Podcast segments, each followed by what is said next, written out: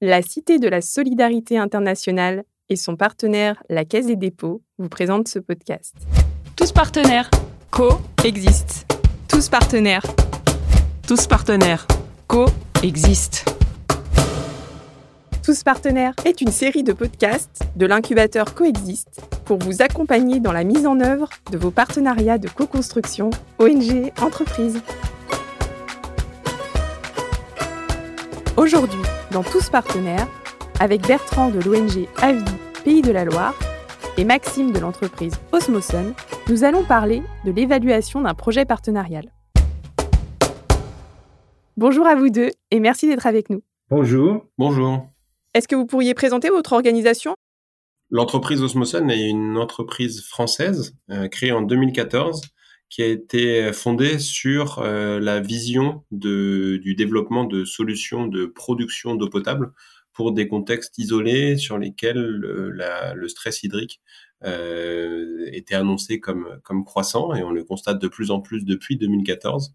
Euh, et donc l'innovation euh, principale, initiale, était vraiment cette solution de dessalement d'eau de mer ou d'eau saumâtre avec l'énergie solaire pour produire euh, de l'eau potable dans tout lieu à partir du moment où on aurait accès à une eau salée et uniquement avec euh, la puissance solaire.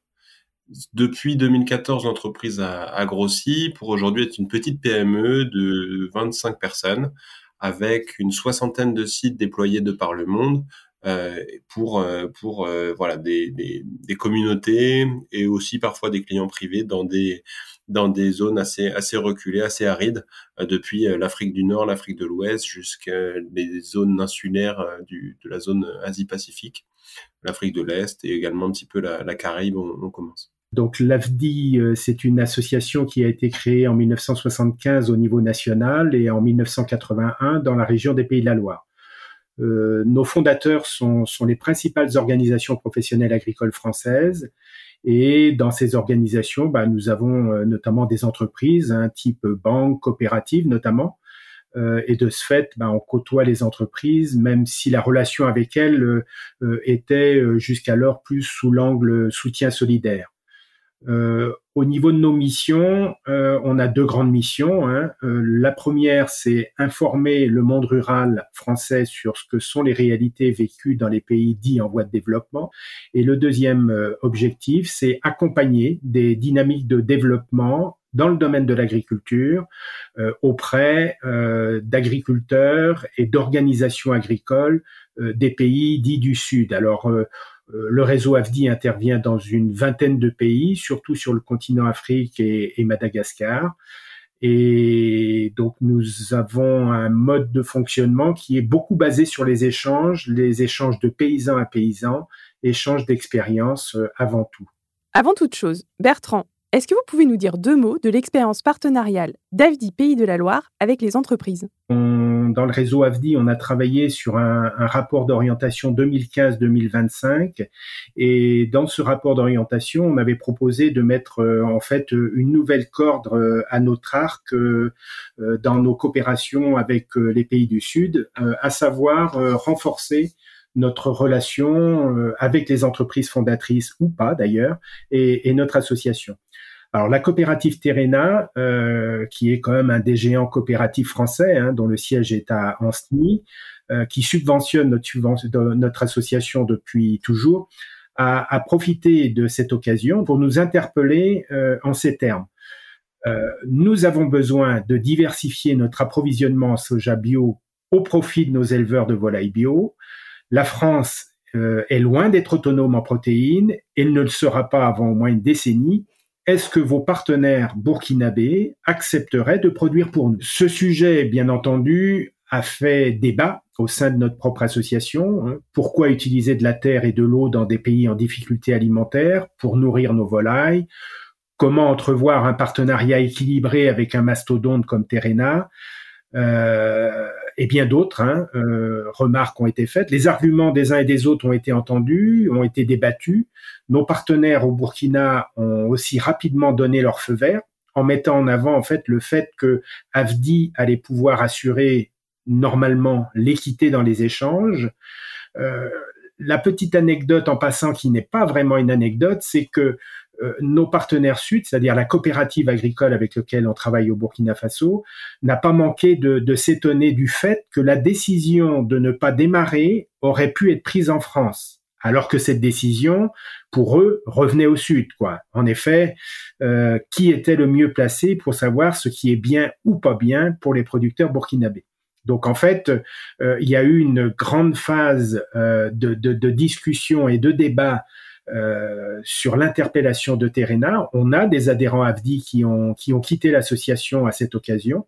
Euh, on a malgré tout décidé de, euh, de jouer le jeu et on s'est dit banco, on, on, y va, on, on, entreprend ce partenariat que l'on a euh, nommé partenariat économique responsable.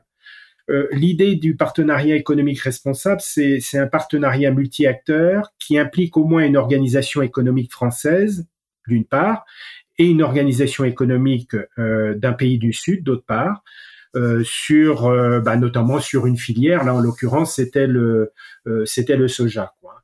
Et l'AFDI, dans ce partenariat économique, euh, jouant un rôle d'animation, de médiation, d'appui technique et financier, de garant éthique. Et chez Osmoson, quelle expérience avez-vous de la co-construction avec des ONG la coordination et le travail de développement avec des ONG prend plusieurs formes euh, et on a eu l'occasion en fait de, de travailler avec euh, beaucoup d'ONG, avec plus ou moins de réussite, sur des contextes assez différents. Le fait est que nos solutions sont applicables pour plusieurs euh, plusieurs contextes, depuis euh, un petit poste d'accès à l'eau durable pour un village en Afrique par exemple, jusqu'au déploiement de solutions en urgence pour pour une après une catastrophe naturelle pour produire de l'eau. Et c'est surtout dans ces deux cadres-là qu'on a, échangé avec des ONG, mais donc des cadres très différents. Euh, pour le, premier cas de figure, lorsqu'on est sur des installations pérennes, c'est souvent des, ONG qui sont venus nous chercher pour développer euh, des projets euh, à partir d'implantations territoriales fortes dans que ce soit par exemple à Madagascar ou au Sénégal, euh, sur un village sur lequel une, une, une, ONG, une association travaillait et voulait déployer un système de production d'eau potable.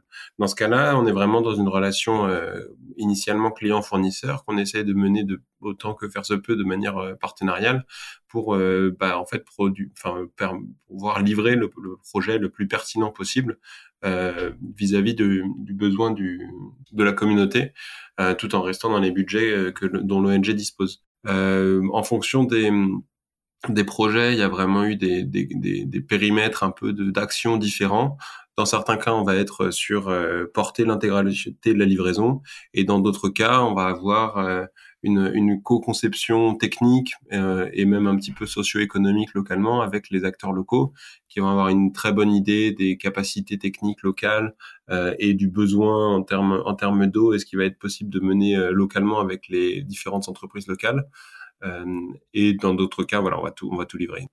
Dans l'autre cas, sur les solutions un peu déployées en, en urgence, euh, là, le fait est que la solution développée par euh, Osmosen euh, était véritablement euh, et est véritablement innovante et amène une nouvelle réflexion pour euh, ces urgentistes en quelque sorte, toutes ces ONG qui vont intervenir en, après une catastrophe naturelle. Et je fais allusion à une, ONG internationale qui a une force de, frappe un peu sur, ces, sur ce genre de situation assez importante euh, et qui avait développé en fait un, groupe de travail, savoir si, euh, ayant constaté qu'il y avait un nombre croissant de submersions et de, de, catastrophes naturelles sur lesquelles il n'y avait pas d'accès à l'eau euh, douce. En fait, le, toutes les sources d'eau douce étaient euh, contaminées par, euh, par de, des eaux salées. Euh, d'où le, le, la question des submersions. C'était après les, les ouragans en, en, aux Bahamas ou encore les cyclones en, au Mozambique. Il y a eu, et même il y avait, il y en avait eu d'autres aussi dans le, la zone Pacifique où initialement les solutions qu'ils avaient c'était du traitement pour la potabilisation d'eau douce donc de l'eau qui n'était pas salée, qui était potabilisée. Et tous ces cas de figure amenaient une problématique nouvelle de dire que l'eau sur place était salée, donc les systèmes qu'ils avaient en stock, qu'ils avaient l'habitude de déployer, n'étaient plus, euh, plus fonctionnels, ne, permettaient plus de répondre aux besoins. Donc face à ce besoin d'avoir une solution qui vraiment permet de potabiliser de l'eau salée, puisque c'est pas tout à fait techniquement le même type de traitement d'eau, et euh, la solution nouvelle qu'on apporte, qui est de, de, pouvoir produire en autonomie complète, donc pas besoin de, de, de sources énergétiques. On, a vraiment l'alimentation solaire qui permet de, de, d'avoir voilà cette autonomie complète c'était la réflexion de dire est-ce que ça fait sens d'intégrer dans les périmètres de fourniture des, de, de leurs interventions d'urgence des systèmes de dessalement solaire? Euh, donc il y a eu toute une réflexion par rapport au, au modèle économique parce qu'ils avaient l'habitude de laisser sur place les équipements qui étaient euh, qui étaient euh, qui étaient installés en urgence pour pérenniser l'exploitation, mais c'était possible parce que c'était des, des équipements qui étaient aussi moins onéreux. Euh, et ensuite le niveau de technicité qui était aussi qui est aussi un petit peu plus élevé puisque le, le dessalement est plus compliqué que la potabilisation d'eau douce. et donc voilà, c'est un peu toutes ces questions qu'on a qu'on a menées dans tout un groupe de travail jusqu'à potentiellement développer des pilotes et et avec d'autres organisations justement qui interviennent dans des situations d'urgence. On a même affiner en fait euh, le, les contours techniques du fonctionnement de nos unités, nos, nos installations, pour pouvoir répondre parfaitement aux besoins, c'est-à-dire un système qui soit compact, qui soit euh, facilement transportable euh, et qui puisse s'intégrer parfaitement dans l'ensemble de solutions qu'ils ont à déployer dans ces contextes d'urgence. Si vous avez choisi de partager votre expérience aujourd'hui, j'imagine que ces projets sont des réussites. Vous diriez cela? Si j'inclus euh, la difficulté dans la réussite, je dis oui à 100%. C'est vrai que ça n'a pas été un, long fleuve tranquille et, les difficultés ont été euh, et sont nombreuses, mais les différents partenaires ont, joué le jeu. Euh, le découragement possible dans plusieurs phases euh, finalement n'a pas eu lieu. En tous les cas, c'est un partenariat passionnant, différent, boostant. La réussite d'un projet partenarial se mesure à travers différents prismes. Bien évidemment, l'atteinte de l'objectif sociétal poursuivi, mais aussi des objectifs propres à chacun des partenaires, et enfin la qualité des rapports partenariaux. Si je vous repose maintenant la question, à travers chacun de ces prismes, ces projets partenariaux sont-ils des réussites? Alors, donc le, le, partenariat est toujours en cours. On va dire qu'on est toujours en phase expérimentale. Donc euh, là aussi, euh, il faudra voir euh, dans la durée. ceci étant, pour notre partenaire sud, qui est une coopérative qui s'appelle la COPSAC, son objectif c'était de produire du soja bio en respectant un cahier des charges évacuer euh, ce, cette production vers la France et être rétribué en retour correctement pour cette marchandise. Donc en fait, euh, ça, euh, le contrat a été rempli. Alors une fois, puisque les autres fois, il y a eu tout soucis sur lesquels on pourra revenir tout à l'heure. Pour ce qui est de Terena, la marchandise a été réceptionnée euh, et c'est une marchandise de qualité conforme au cahier des charges. Donc à ce niveau-là, euh, le contrat a été rempli. Euh, ceci étant, il y a des délais qui ont été longs, qui ont engendré des coûts supplémentaires liés à toute phase expérimentale. L'animation d'AFDI consistant à faire que l'ensemble des partenaires ne se découragent pas justement et qu'on puisse, dans des perspectives euh, poursuivre, euh, poursuivre l'action, poursuivre euh, l'expérimentation. Donc je pense que sur le plan sociétal ou humain, en tous les cas, la coopérative Terena et les administrateurs de la coopérative tiennent à ce que ce partenariat se poursuive parce que ça rentre dans les valeurs pour eux d'une coopérative. Euh, pour le partenaire sud, euh, eh bien l'intérêt euh, de côtoyer et de travailler avec une coopérative Terena aussi, c'est valorisant, surtout quand bah, les résultats sont, sont, à la, sont à la clé. Aviez-vous mis en place une procédure d'évaluation ou basez-vous vos réponses sur un simple ressenti? Honnêtement, c'est vrai qu'on n'avait pas, pas réfléchi à, la procédure d'évaluation avant le projet on peut, on se dit et on se disait que sur un sujet de partenariat consistant du sourcing, c'est-à-dire approvisionnement de graines de soja bio au profit de Terena, euh, que c'était finalement euh, assez simple. Les déboires euh, que l'on a rencontrés, que nos partenaires ont rencontrés, par exemple la COPSAC au Burkina, euh, a très vite vu que son statut du partenaire, euh, son statut coopératif n'était pas compatible avec la possibilité d'exporter. Euh, la question du transit, travailler avec un transitaire, a été extrêmement compliqué en période Covid. Donc voilà, donc c'est c'est des choses qui qui sont arrivées un peu euh, au fil du temps, au coup par coup. Donc il a fallu s'adapter, trouver les meilleures dispositions pour, euh, pour faire avancer euh, les choses. Donc on peut considérer que euh, ça, c'est une, une évaluation continue qui, qui s'est faite. Quoi, hein.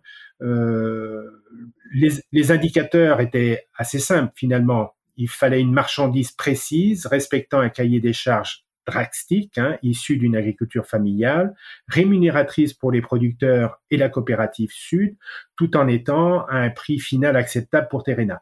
Donc voilà, euh, à partir de ces éléments-là, on peut dire que c'est ça les indicateurs, et euh, au fur et à mesure, on, a essayé d'adapter euh, et de s'adapter.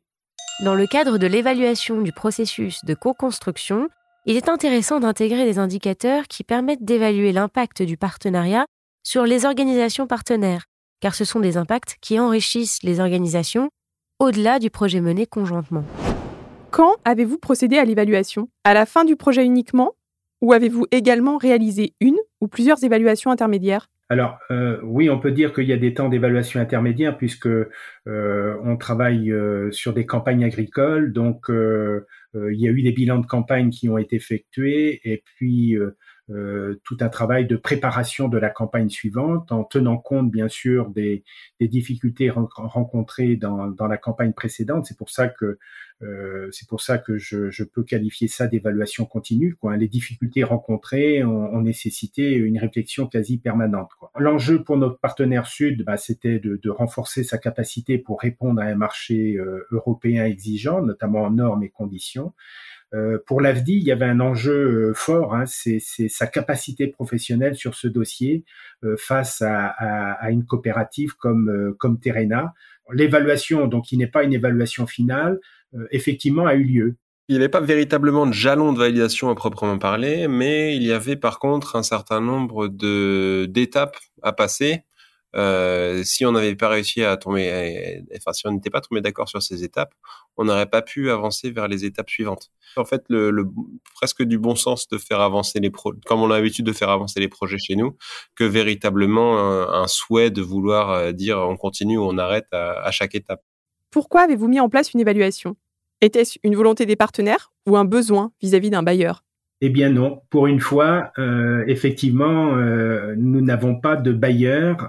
En fait, euh, pourquoi l'évaluation euh, s'est faite euh, C'est notre tête de réseau qui finalement s'est aperçu que, que, les initiatives de partenariat économique responsable en fait se partageaient entre deux AFDI régionales seulement, Nouvelle-Aquitaine et Pays de Loire, et que d'autres justement AFDI régionales souhaitaient se lancer.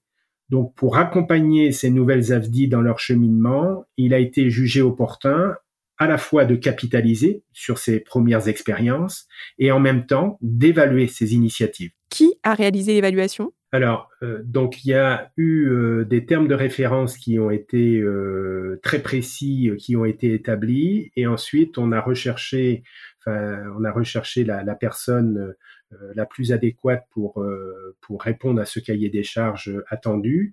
La méthode qu'il a employée, c'est des interviews séparées des différents acteurs. Tous les acteurs ont été euh, interpellés, à la fois la coopérative au sud, la coopérative Terena, euh, AFDI, et il s'est même renseigné auprès d'autres acteurs euh, sur justement la dynamique de la filière soja et des approvisionnements soja.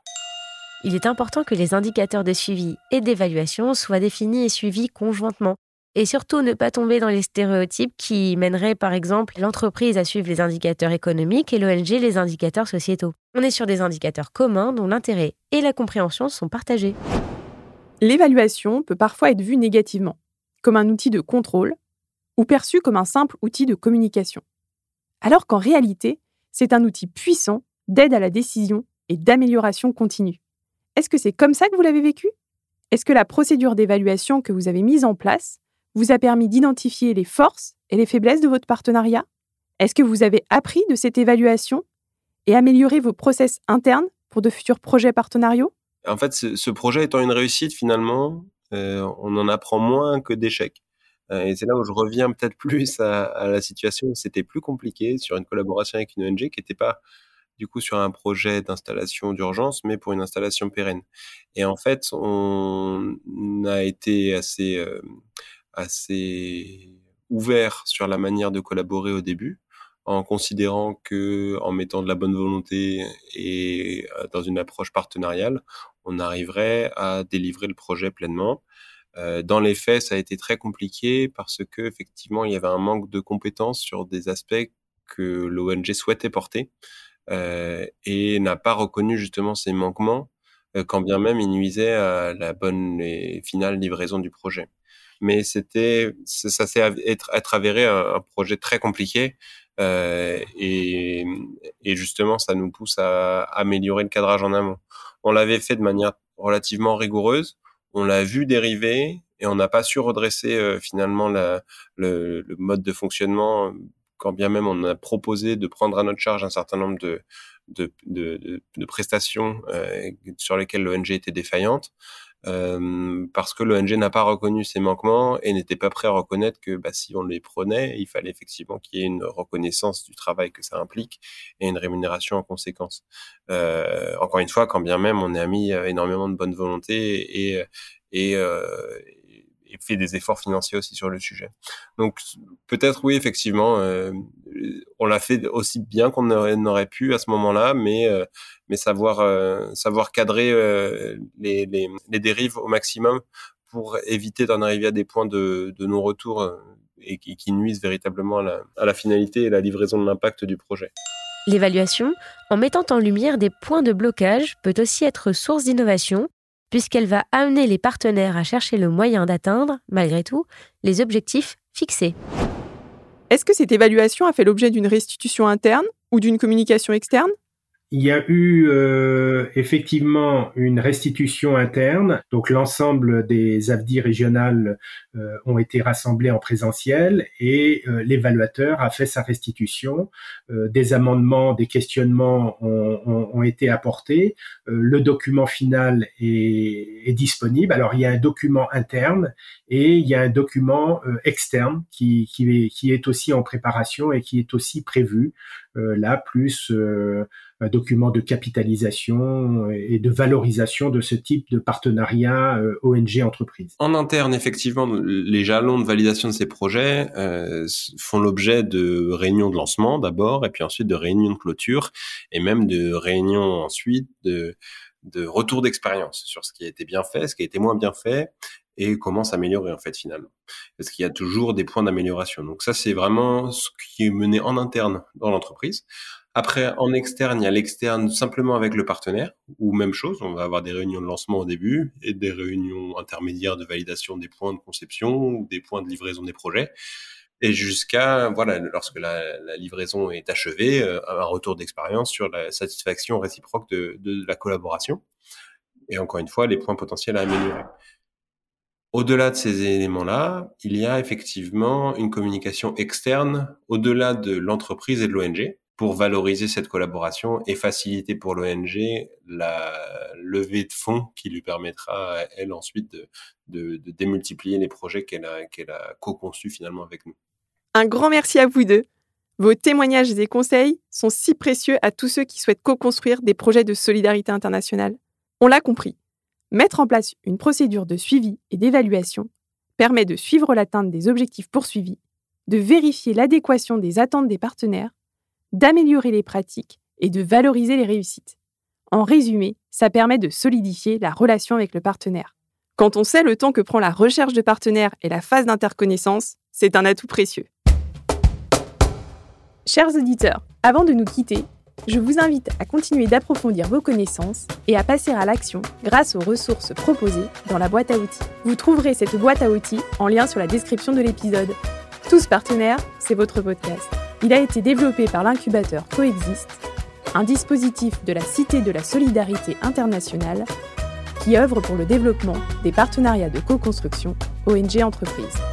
Pour retrouver les autres épisodes de Tous Partenaires, rendez-vous dans la médiathèque Coexiste et sur toutes les grandes plateformes d'écoute. Si vous avez aimé cet épisode, n'hésitez pas à le liker, à le commenter et à le partager autour de vous. Rejoignez la communauté Coexiste sur le site coexiste.cité solidarité.fr. Je vous dis à très bientôt.